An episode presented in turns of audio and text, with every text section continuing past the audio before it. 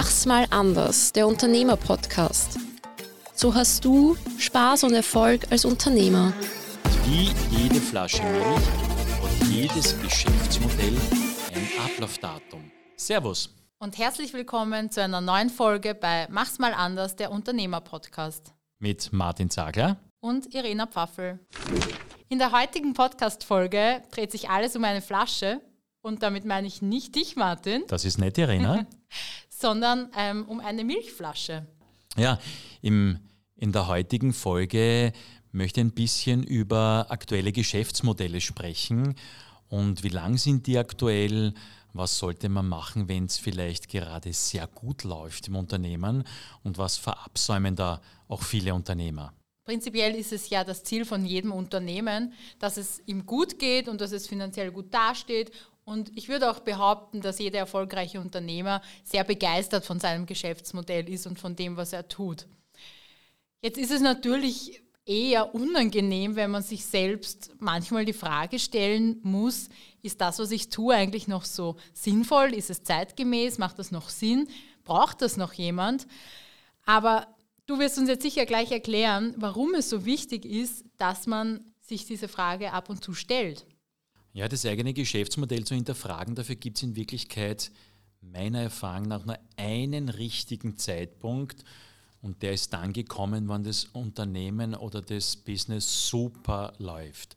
Man ist froh, man hat es endlich geschafft, es kommt Geld ins Haus, man kriegt vielleicht Anerkennung, was auch nicht unwichtig ist, zieht gute Mitarbeiter an.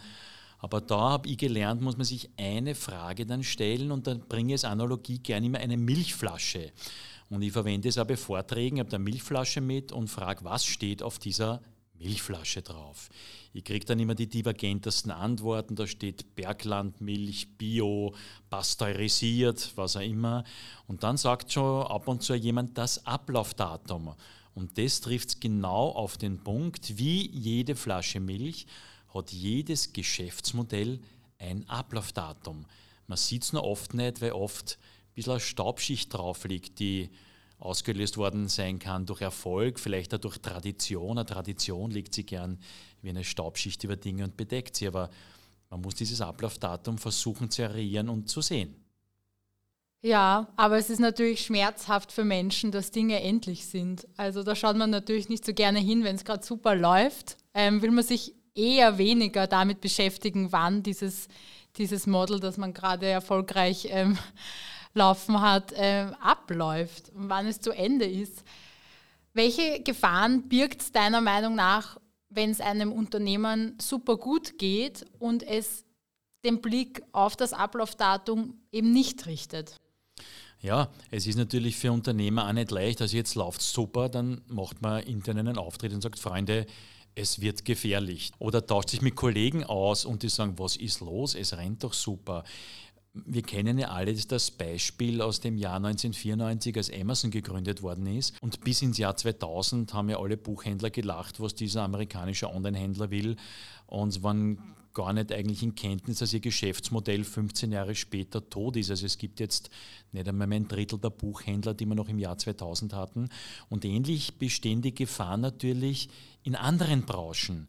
Plattformökonomie wird sich ausdehnen und wird andere Wirtschaftsbereiche äh, mit einschließen. Und wenn man das nicht hinterfragt, sieht man mitunter gar nicht Chancen, die sich ergeben. Also es ist ja nicht nur negativ zu sehen, dass das eigene Geschäftsmodell bedroht ist, man kriegt die Chancen gar nicht mit, die sie rundherum so tun, wenn man das eigene Geschäftsmodell nicht hinterfragt. Vielleicht magst du uns kurz das Wort Plattformökonomie erklären? Ja, also wenn man zum Beispiel nimmt in unserer Branche, wir sind in der Schadensanierung tätig, also Brand- und Wasserschäden nach Akutereignissen, geplatzten Rohrleitungen und Ähnlichem. Und auch da entstehen schon die ein oder anderen Internetplattformen, wo man als Geschädigter einen Schaden einmelden kann. Die routen das weiter zu Versicherungen, empfehlen Firmen. Also das ist nicht gesagt, dass das bei uns so weitergeht, dass uns einfach Leute anrufen, die einen Schaden haben, dass uns Hausverwaltungen jeden Tag beauftragen. Und wenn man jetzt das eigene Geschäftsmodell hinterfragt und sich die Frage bewusst stellt, wird es bei uns so weitergehen und so vielleicht sogar ein bisschen Angst in seiner Organisation auslöst, dann hat man die Chancen, dass viel mehr Einflüsse von außen reinkommen und dass man vielleicht einmal auf die Idee kommt, man gründet selber so eine Plattform oder man geht Kooperationen mit anderen Menschen ein. Also ist die einzige Möglichkeit, in Wirklichkeit das Business weiterzuentwickeln. Und noch ein nettes Beispiel ist ja zum Beispiel aus der Mobiltelefonie Nokia.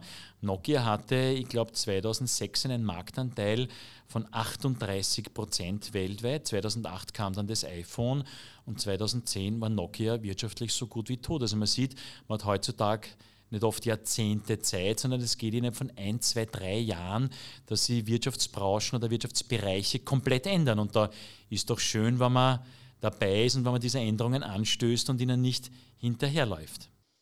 Das heißt, du sagst, man muss rege bleiben und flexibel in dem, was man tut. Man soll natürlich, denke ich, nicht jeden Trend sofort aufnehmen und das Bestehende ja. verwerfen. Das ist, denke ich, ganz wichtig. Gefährlich, ja. Man investiert extrem viel Energie in den Aufbau eines Geschäftsmodells und sobald dieses annähernd fertig ist oder annähernd dort ist, wo man will, sollte man sich deiner Meinung nach gleich wieder die Frage stellen, okay, bin ich damit noch zeitgemäß, braucht der Markt etwas anderes oder werde ich eventuell gerade schon überholt?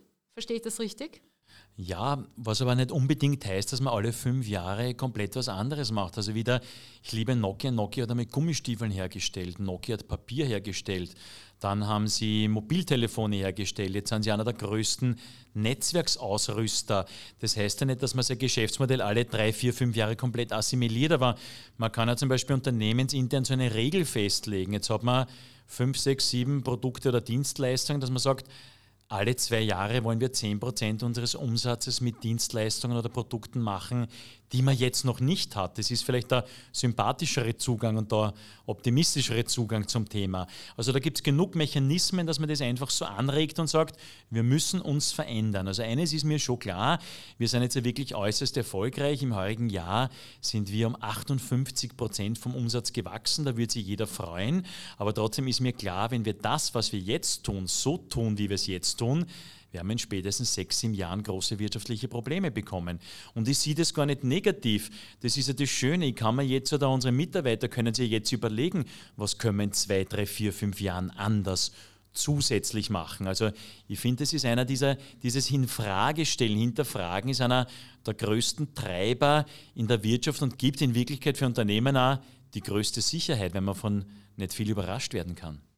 Aus meiner Sicht, nämlich der Marketing-Sicht, stellt sich auch die Frage, ob es nicht für die Marke kritisch sein könnte, wenn man plötzlich in einem ganz anderen Segment tätig ist, weil man hat immerhin mit viel Energie und mit viel Investition diese Marke am Markt etabliert und bekannt gemacht. Und wenn man plötzlich Gummistiefeln produziert und nicht mehr Handys, dann ist die Marke doch einfach nicht mehr gleich viel wert, oder? Ja, Irina, ja und nein. Die Frage ist, was hat man für eine Marke? Wenn ich jetzt die Marke Burgerbude habe und wenn ich jetzt auf einmal keine Burger mehr mache, sondern mache IT-Dienstleistungen, wird es mit der Marke Burgerbude als Beispiel wahrscheinlich schwierig werden. Oder wenn ich jetzt die Marke habe Kanalrohrreiniger und ich mache dann ganz was anderes, ich gehe in den medizinischen Bereich, ist es weder sexy noch möglich wahrscheinlich.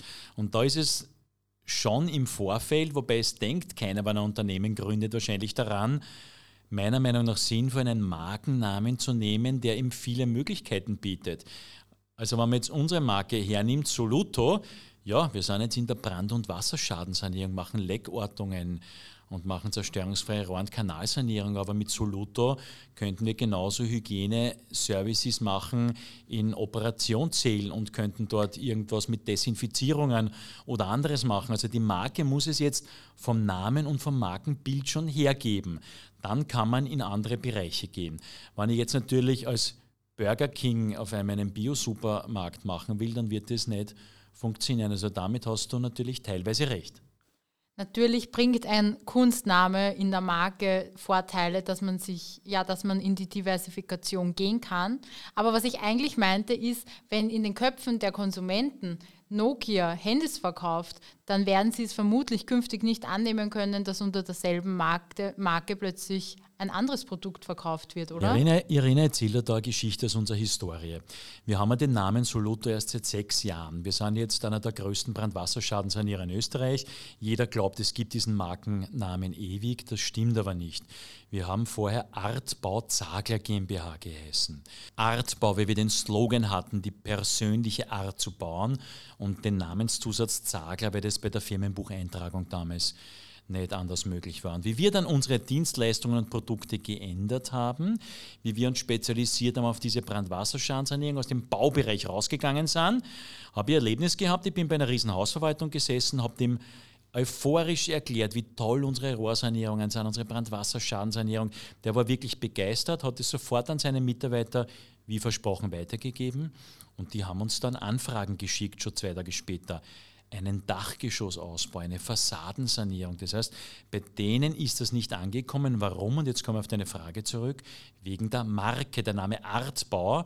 Damit waren wir sofort in der Schublade Bau und haben unsere Produkte nicht platzieren können. Was haben wir gemacht? Wir haben uns umbenannt. Wir haben die Marke gewechselt auf Soluto. Und das beantwortet vielleicht ein bisschen deine Frage, wenn man in ganz andere Bereiche geht und die Marke funktioniert nicht dann muss man auch die Konsequenz haben, auch wenn man vorher viel Geld investiert hat, die Marke zu wechseln, zu verändern oder auch komplett in den Mistkübel zu werfen und eine neue zu kreieren. Aber das ist die Aufgabe eines Unternehmers. Einige von unseren Zuhörern und Zuhörerinnen sind bestimmt Unternehmerinnen. Für die stellt sich jetzt sicher die Frage, wann, ähm, wann ist dieses Ablaufdatum und wie komme ich auf diesen Zeitpunkt? Woran erkenne ich das? Ja, für all diejenigen, die sich jetzt eine eindeutige Antwort äh, erwarten, die gibt es nicht. Und das heißt ja nicht, dass man da komplette Fehleinschätzungen trifft.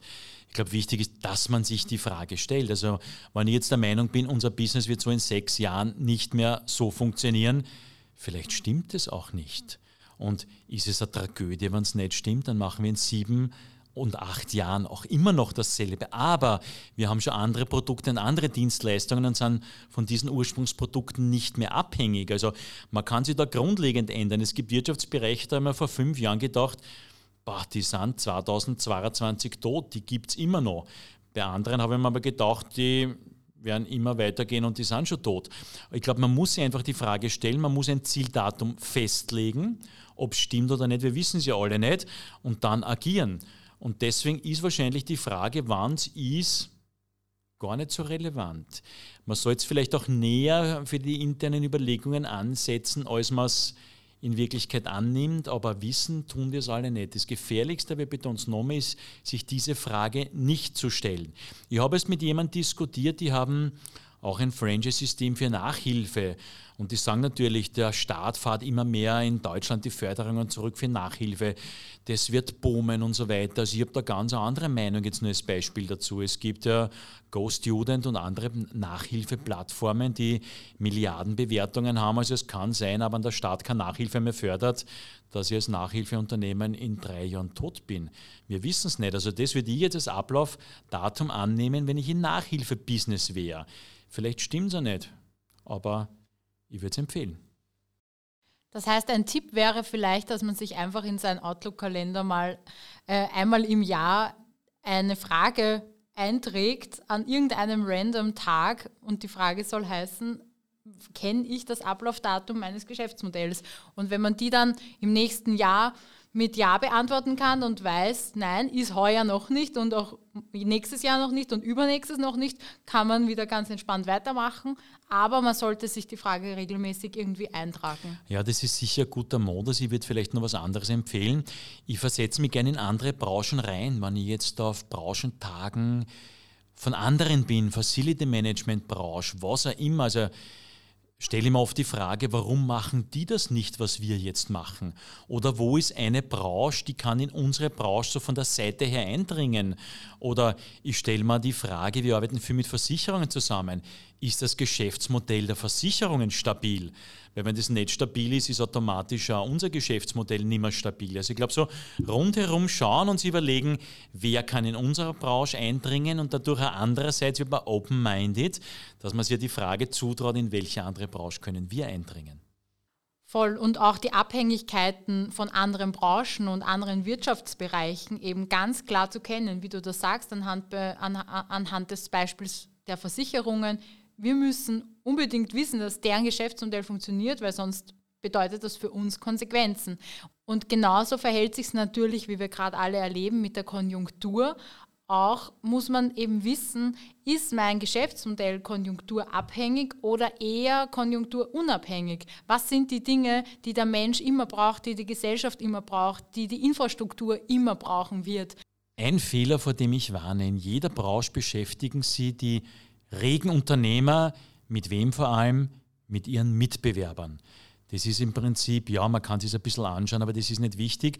Beschäftigt euch vielmehr eben mit euren Kunden. Schaut, wie geht es euren Kunden, wo entwickeln sich die hin. Da kriegt ihr meistens viel mehr Inputs, wie wenn ihr schaut, ob der Karl Huber, der daneben dasselbe macht wie ihr, wie sich der weiterentwickelt eben alle Stakeholder zu betrachten und sich aus deren Sicht die, das Unternehmen anzuschauen. Ich glaube, das ist etwas ganz, ganz Wichtiges, weil du sagst, jeder beschäftigt sich mit seinem Unternehmen, mit den Mitbewerbern, aber viele beschäftigen sich nicht mit anderen Branchen, viel zu wenig mit den Kunden, zu wenig mit der Umwelt oder anderen. Ähm, äußeren Einflüssen und auch Umwelteinflüsse oder Umweltveränderungen können Geschäftsmodelle beeinflussen. Ja, also ich denke mal, wenn man sie jetzt hernimmt, Transportbranchen, ob es jetzt die Flugindustrie ist oder andere, die können natürlich auf einmal immense Einschränkungen durch aktuelle Themen wie Klimakrise, wie Erwärmung, wie Energiekrise bekommen, an die sie vor zwei, drei Jahren noch nie gedacht haben. Also da ist ein Plan B wahrscheinlich sinnvoll. Und einen Faktor haben wir bis jetzt überhaupt noch nicht besprochen bei diesen Hinterfragen der Geschäftsmodelle, beim Ablaufdatum des Geschäftsmodells. Ich kann ja auch persönlich als Unternehmer das Ende eines Geschäftsmodells beschließen. Ich kann sagen, mir macht es keinen Spaß mehr oder ich sehe da keinen Sinn mehr drin oder ich mache was, was zwar geil ist, was aber die Umwelt so schädigt, dass ich es nicht mehr mache, weil das heutzutage nicht mehr geht. Also man kann ja den Mut zu haben, Geschäftsmodelle zu beenden oder zu assimilieren woanders hin, weil es einem nicht mehr gefreut. Das steht einem als Unternehmer, da man die Risiken tragt, durchaus zu. Wenn euch diese Folge gefällt, dann folgt uns doch auch gerne auf unseren Social-Media-Kanälen. Den Link dazu findet ihr in den Show Notes. Wenn man jetzt erkannt hat, okay, das, was ich tue, hat ein Ablaufdatum und ich werde mein Unternehmen grundlegend verändern. Was passiert mit den Mitarbeitern? Was macht das mit den Mitarbeitern? Kann diesen Weg jeder mitgehen? Will diesen Weg jeder mitgehen? Was sind da deine Erfahrungen? Ja, kann ja wieder aus unserer Historie heraus erzählen, wie wir dann beschlossen haben, wir gehen komplett aus dem Baubereich raus. Wir machen nur mehr unsere Spezialprodukte, habe mir alle Angestellten zusammengeholt, das waren damals, glaube ich, ich weiß gar nicht mehr genau, 21 und habe gesagt, Freunde, das und das planen wir, überlegt euch, ob ihr mitgehen wollt. Und ich überlege mir auch, wer den Weg mit mir mitgeht.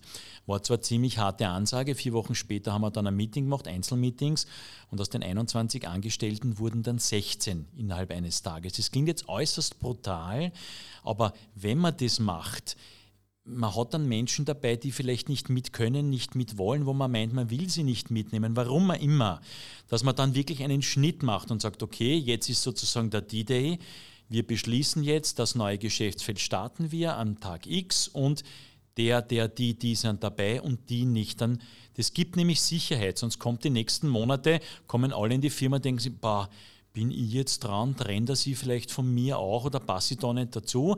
Also da gehört jede Konsequenz dazu und man kann, wenn man Unternehmen, wenn man wirklich in einen totalen Change-Prozess geht, kann man nicht jeden mitnehmen. Das geht sich nicht aus. Und das muss man mal ganz offen sagen. Die meisten werden dabei bleiben, aber hier geht es um Konsequenz. Entscheiden, mit wem macht man das, wer passt nicht dazu oder wer kann sich woanders besser entwickeln. Wir hatten Leute, da war es wichtig, dass die in der Baubranche bleiben. Die haben das gekonnt, die haben das mit Herz, mit Leidenschaft gemacht. Die wären unglücklich bei uns gewesen. Und da ich das erkannt habe, habe ich dann den einen oder anderen nicht auf die Reise mitgenommen. Und denkst du, dass die das zu dem Zeitpunkt verstanden haben? Ist wahrscheinlich sehr unterschiedlich. Ist die Frage, was hat man für Betriebsklima, wie offen kommuniziert man, sicher stoßt man Menschen vor den Kopf, aber äh, das ist die Aufgabe von Unternehmern, konsequent zu sein, sonst funktioniert es nicht. Es hat ja bei uns anfänglich diese Umstellungen nicht funktioniert. Wir haben begonnen, das nebenbei aufzubauen. Wir haben gesagt, wir machen Brandwasserschadensanierung, zerstörungsfreie Rohren, Kanalsanierung, wir machen unseren Baubereich weiter. Ich habe das nicht einmal erkannt. Es sind dann vier Angestellte zu mir gekommen, die gesagt haben, Martin, so geht es nicht weiter. Wir müssen einen Schnitt machen. Wenn wir das versuchen, nebenbei aufzubauen, wird das nie was. Und dann habe ich es so gemacht. Und also da ist es wirklich wichtig, dass man rege Mitarbeiter hat und dass man diese Konsequenz hat. Und wenn man es als Unternehmer nicht hat oder erkennt, dass man eben die richtigen, verhaltensauffälligen Menschen rund um sich hat, die ihm das dann vor Augen führen in aller Offenheit. Ja, und die Konsequenz verhilft sich auch dazu, dass auf Mitarbeiterseite die Mitarbeiter, die dann den Weg beschließen, mit dir zu gehen und zu bleiben, deren Loyalität hast du, die stärken dir den Rücken und helfen dir tatsächlich, das neue Geschäftsmodell mitzuentwickeln und auszuführen. Ja, wobei Unverständnis doch zurückkommt. Wir hatten ja nicht nur Angestellte, wir hatten über 50 Technik, also Arbeiter damals auch. Denen haben wir das präsentiert und haben gesagt, ja, wir machen ja so einen Baurahmenvertrag nur eine Zeit lang. Überlegt euch bitte und kommt in ein paar Wochen und sagt, in welchen Bereich wollt ihr gehen. Zieht euch in die Wasserschadenssanierung, in die Kanalsanierung. Von diesen 50 ist einer gekommen. Also das ist eine Welt für mich einmal eingestürzt. Und ich habe das dann versucht zu überlegen und das waren mehrere Faktoren. Die meisten haben natürlich geglaubt, wie wir es vorher besprochen haben, boah, die Firma rennt super, der wird doch nicht so wahnsinnig sein und wird mit dem aufhören, was so super funktioniert. Die haben mir das nicht geglaubt, dass wir aus dem rausgehen. Andere haben sich gedacht, ja, mei, eben, die arbeiten seit 1947 für große Hausverwaltungen, die werden das weitermachen. Andere haben sich gedacht, ah, die Welt wird sich schon so nicht verändern. Also die Menschen sind nicht dumm, aber da fehlt halt oft der Weitblick, wo sich was hin verändert. Also nochmal, von über 50 Menschen ist einer mit uns diesen Weg gegangen und wir haben auch nur mehr vier von diesen Mitarbeitern. Das muss ich auch sagen. Wir hatten das Glück, dass wir diese Arbeiter, Maurer, Fliesenleger und so halt bei anderen befreundeten Baufirmen platzieren konnten, die in dem Business weiter geblieben sind. Aber das war eine der größten Enttäuschungen in meinem Leben oder was, was ich einfach nicht verstanden habe. Also so viel dazu, Irena. Verständnis ist bei so Schritten nicht immer da. Man darf sich dabei als Unternehmer, wenn man glaubt, man muss sich verändern, nicht aufhalten lassen. Und hast du schon mal das Gefühl gehabt, dass du ein Geschäftsmodell zu früh aufgegeben hast? Zu früh aufgegeben. Ja, vielleicht dazu, also wir sind nicht schlecht, Geschäftsfelder zu eröffnen, wir waren aber immer die besten Geschäftsfelder zu schließen. Also wir waren größter Kaminsanierer Wiens, da haben wir 40 bis 50.000 Steigmeter Kamine saniert. Ja, dann sind ja diese Brennwert, Gasbrennwertgeräte gekommen. Die haben, was sind so Niedrigtemperaturgeräte, da hat man so Schläuche in den Kamin eingezogen. Damit hat man unsere Sanierung nicht mehr gebraucht, war meine Mutmaßung. Wir haben das dann auch beendet. Ja, und zwei Jahre später hat es dieses Segment nicht mehr gegeben im Wirtschaftsleben oder nur in kleinem Ausmaß. Wir waren einer der größten Fliesenleger Wiens, haben da gut verdient. Dann sind nicht gerade als Fliesenleger, diese EU-Selbstständigen, wird fast dann gern Horden eingefallen in Europa. Ich verstehe es ja, die haben ein Einkommen gebraucht, aber damit ist das Preisniveau so runtergegangen. Wir haben da jahrelang ausgezeichnet verdient, haben es dann aber auch geschlossen und ich glaube, es war auch nicht so früh. Ich glaube, die Gefahr ist immer als Unternehmer, dass man gut gehende Geschäftsfelder, dass man die ersten Warnzeichen geht und sie zu spät schließt und dann Großteil oder mehr, als man verdient hat, dann wieder reinsteckt. Also ich glaube, weil ich denkt man, was ist überhaupt ein zu schnelles Schließen? Wenn man sagt, wir machen das nicht mehr, wir machen was anderes, ja von mir aus sind andere noch jahrelang verdienen. Also für mich gibt es eigentlich nur ein zu spät Schließen von Geschäftsbereichen.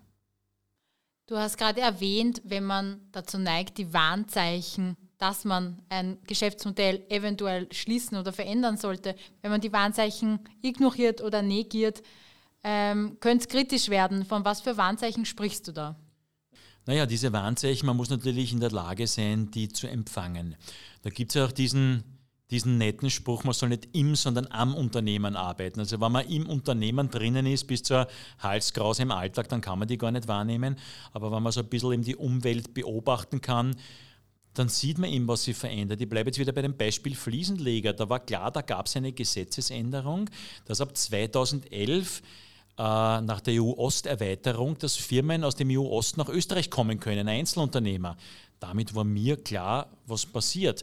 Also das sind so Warnzeichen, rege sein, Zeitung lesen, mit anderen Menschen reden, Bücher lesen, auf Diskussionen gehen, auf Vorträge, dann kriegt man, glaube ich, diesen Mix schon mit und dann trifft man halt einmal eine Fehlentscheidung, weil man, man schnappt vier, fünf Dinge wo auf, setzt in einem Bastel im Kopf zusammen und das Bastel war falsch, na ist ja wurscht. Dann ist man halt zu früh aus einem Geschäftsbereich rausgegangen. Blöd ist, wenn man es nicht mitgekriegt hat und wo über fünf Jahre eine halbe Million verdient hat und dann die nächsten fünf Jahre Million wieder versenkt. Das ist die wirkliche Fehlentscheidung. Aber im Rege sein, unterwegs sein, austauschen und wie gesagt, über die Branchengrenzen hinaus. Das ist, oder das ist zumindest für mich immer das Wichtigste gewesen und ist es immer noch. Und man sollte am besten auch eine Alternative haben zum eben geschlossenen Geschäftsmodell, bevor man ohne irgendetwas dasteht. Ja, wobei das natürlich schwierig ist, wenn man die volle Kraft jetzt in den Aufbau von was investiert, hat man als Unternehmer oft nicht Plan B oder C. Wir erzählen zwar immer als Unternehmer, hat man Plan B, das ist halt im Regelfall nicht so. Zumindest erlebe ich es als das Zelt und wir haben es nicht immer. Aber eben, sobald man die ersten paar Anzeichen hat, entwickelt man das schon. Für unser heutiges Fuck-up der Woche möchte ich gerne ein bisschen spezifischer werden. Kennst du, hast du ein Beispiel für ein Unternehmen, das deiner Meinung nach eindeutig das Ablaufdatum auf seinem Geschäftsmodell übersehen hat? Ja, erinnere nicht nur Unternehmen, eine ganze Branche. Also ich liebe diesen komischen Kalifornier, der mal begonnen hat, in einer Garage Elektroautos zusammenzubauen. Also sein Name ist Elon Musk mit Tesla. Das hat vor allem die deutsche Autoindustrie überhaupt nicht ernst genommen. Mittlerweile ist Elektromobilität gesetzlich vorgeschrieben. BYD, Build Your Dream, eine chinesische Firma, ist der größte Elektroautomobilhersteller der Welt. Die bauen eineinhalb Millionen Elektroautos. In Deutschland bei Elektroautos ist Tesla der Marktführer und das hat die deutsche Automobilindustrie komplett verschlafen. Das ist das Fuck-up der deutschen Automobilindustrie. Sie haben nicht verstanden, dass man Autos bauen muss heutzutage, die fahrende Smartphones sind, wo Konnektivität wichtig ist. Die sind verliebt in ihre mitlenkenden Hinterachsen, die aus 1200 Teilen bestehen. Also das ist für mich ein schönes aktuelles Beispiel, das uns ja alle betreffen wird, dass die deutsche Automobilindustrie hier alles negiert und verschlafen hat, was jeder schon seit zehn Jahren gesehen hat. Und warum haben sie das verschlafen? Die haben ein geil funktionierendes Geschäftsmodell. Die bauen vor allem Mittel- und Oberklasse-Autos mit Dieselantrieb, verdienen Milliarden und Milliarden und waren im so nicht in der Lage, sich von dem zu lösen und in neue Bereiche zu gehen, die unsicher waren. Was ist diese Woche dein Business Boost? Ja, ich hätte eigentlich eine ganz äh, vielleicht blöde Idee. Nehmt euch eine Flasche Milch, ich würde es ausleihen und auswaschen, weil die wird sauer, so wie vielleicht euer Geschäftsmodell. Und stellt es euch als Anregung auf euren Schreibtisch, weil dann schaut ab und zu drauf und dann hinterfragt, ob ihr das, was ihr jetzt noch tut und gerade entwickelt, an ein paar Jahren sinnvoll und gewinnträchtig ist. Danke fürs Zuhören und viel Spaß beim Milchaustrinken. Tschüss. Baba.